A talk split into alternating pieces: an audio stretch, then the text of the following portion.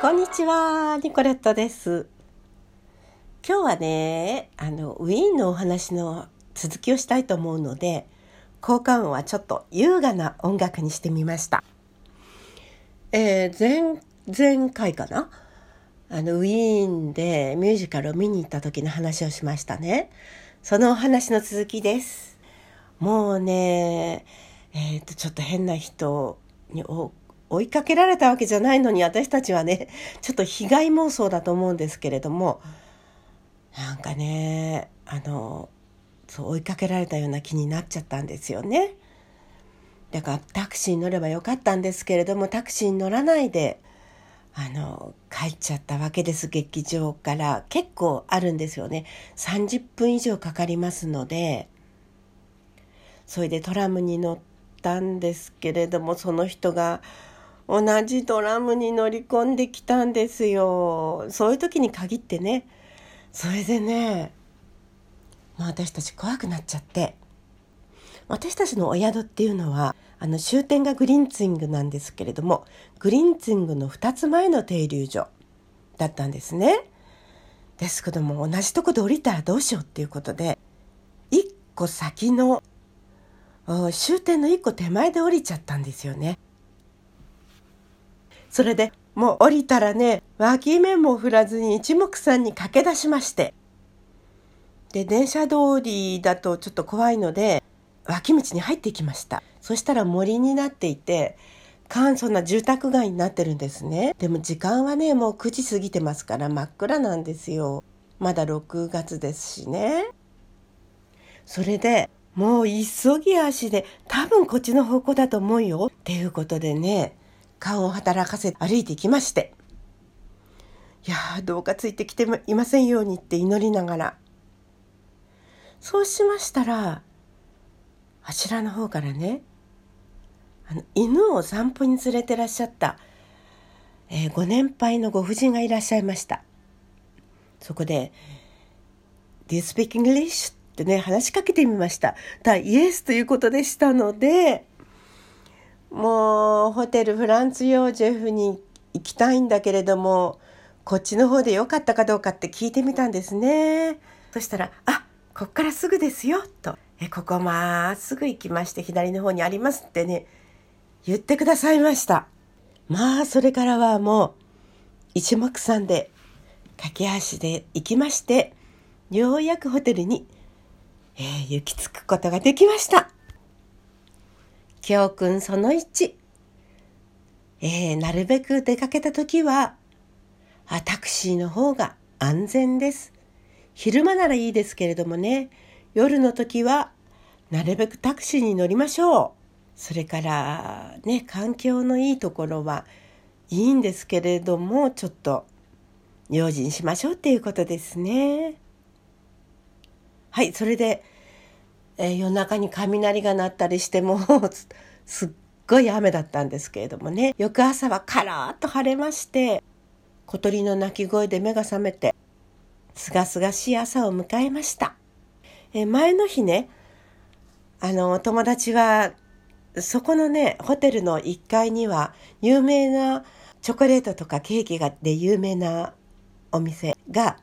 店舗を出しておりまして。次の日ねケーキを部屋に持ち帰っていただきました。まあ、ちょっと甘めだったけれども、美味しかったですね。それでそのチョコレートのお店でお土産も買って、エリザベートのチョコも買って、それで素敵なね、そのエリザベートとヨージェフの肖像画ともお別れを告げて、それからあの、せっかくだからというので、グリンツィングの方に行ってみました。ホイリゲがいっぱい並んでいる、えー、ところですね。夜でしたらね、お店に入ってシュランメルというか、あの、バイオリンとかね、歌などをね、聞くことができるんですけれども、早朝でしたのでね、それはありませんでした。でも雰囲気のいい店を外側から眺めて、いいねーなんて言いながら、え、ベートーベンのお店にもね行く予定だったんですけどちょっと方向音痴でわからなくなってしまってそれは諦めました。実はあのー、前の日にね予定通り、え、スケジュールをこなしていたらその日はですねホイリゲエクスプレスというあのちんちん電車の格好をした車がついた、えー、ウィーンの森をずっと巡ってくれる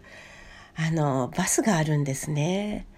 で、それに乗る予定だったんですよ。一週間のうちに何回かしか、あの、運行されないんですね。だからまた別の機会っていうのは無理ですので、まあ、それに乗ってウィーンの森をね、散策する予定だったんです。ぶどう畑とかね。ですけれども、まあ、あの、それは諦めて、そしてウィーンの森にお別れを告げて、まあ、せっかくですからウィーン観光しようねということでウィーンの中心地へと向かいました。まずね、えー、ウィーンの中心地に着きましたら有名なケルントナー道歩きましてねお客様の数やっぱりさすがに多かったですね。あとあのストリートミュージシャンなんかもいらっしゃってね。であの一番有名なのステファン寺院のある広場ですね。ここにやってきました。もしもね時間があったらあのいろいろね行きたいところあったんですけれどもモーツァルトのねあのフィガロハウスとかいろいろあるんですけれどもそこはちょっと諦めてそれであのシュテファン寺院にも入りました。そしてあのシュテファン寺院の外ではねマーケットが開かれていました。チロルの方から修道士さんとかがねいらっしゃってでもう早くもねクリスマスのオーナメントなんかがあの販売されていました。私はそこの修道士さんたちといろいろお話ができてとても嬉しかったですね。お友達はねなんか別の方たちと仲良くなっちゃってすぐにお友達になれる方はいいですね。素晴らしい才能です。まあそれで、まあ、そこでちょっとひとしきり楽しんだ後その広場でねとても綺麗な装飾を施したアパートメントがあるんですね。でそこにあの私昔、え、ウィーンで、え、新聞記者をなさっている方から紹介された場所がありましてそこに行ってみました。で変わらずにね綺麗なね装飾を施したアパートメントがありましてまあ今はねいろんなあの企業っていうか事務所がねほとんど入っていたようです個人の住宅もあったのかもしれないですけれどもねすごい素敵な建物でしたね。まあ、ステファン寺院にいらっしゃったらねあの角っこから2軒目ぐらいのところにその建物あって誰でも入っていけますからねあのぜひお入りになることをお勧めします。でまあ、あの、そのステファン寺院の界隈を散策した後ですね。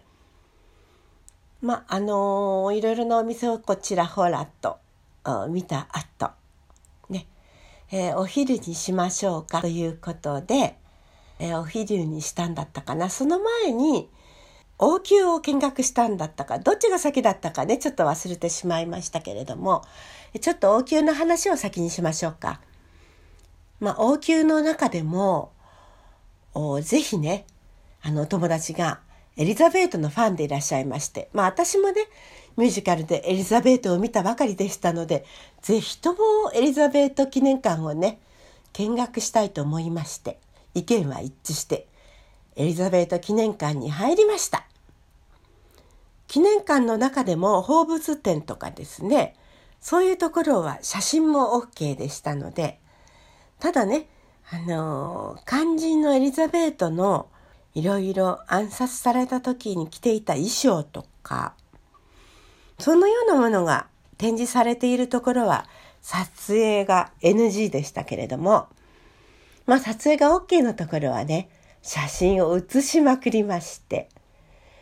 それでたっぷりと勉強しまして、それでね、ますますエリザベートが好きになりまして。その後、えー、お土産物店に入りました。まあ日本で買うよりもずっと安いんですね。チョコレートも安いし、モーツァルトのチョコ、エリザベートのチョコ、絵はがきもそうです。トートバッグとかね、これも安いんですよ。お土産にもっと買えばよかったと思って後悔しました。そしてね、まあ、散々楽しんだ後、ランチはね、カフェで食べました。これがまた素敵だったんですよ。まあ、ウィーンの巻は、これにておしまい。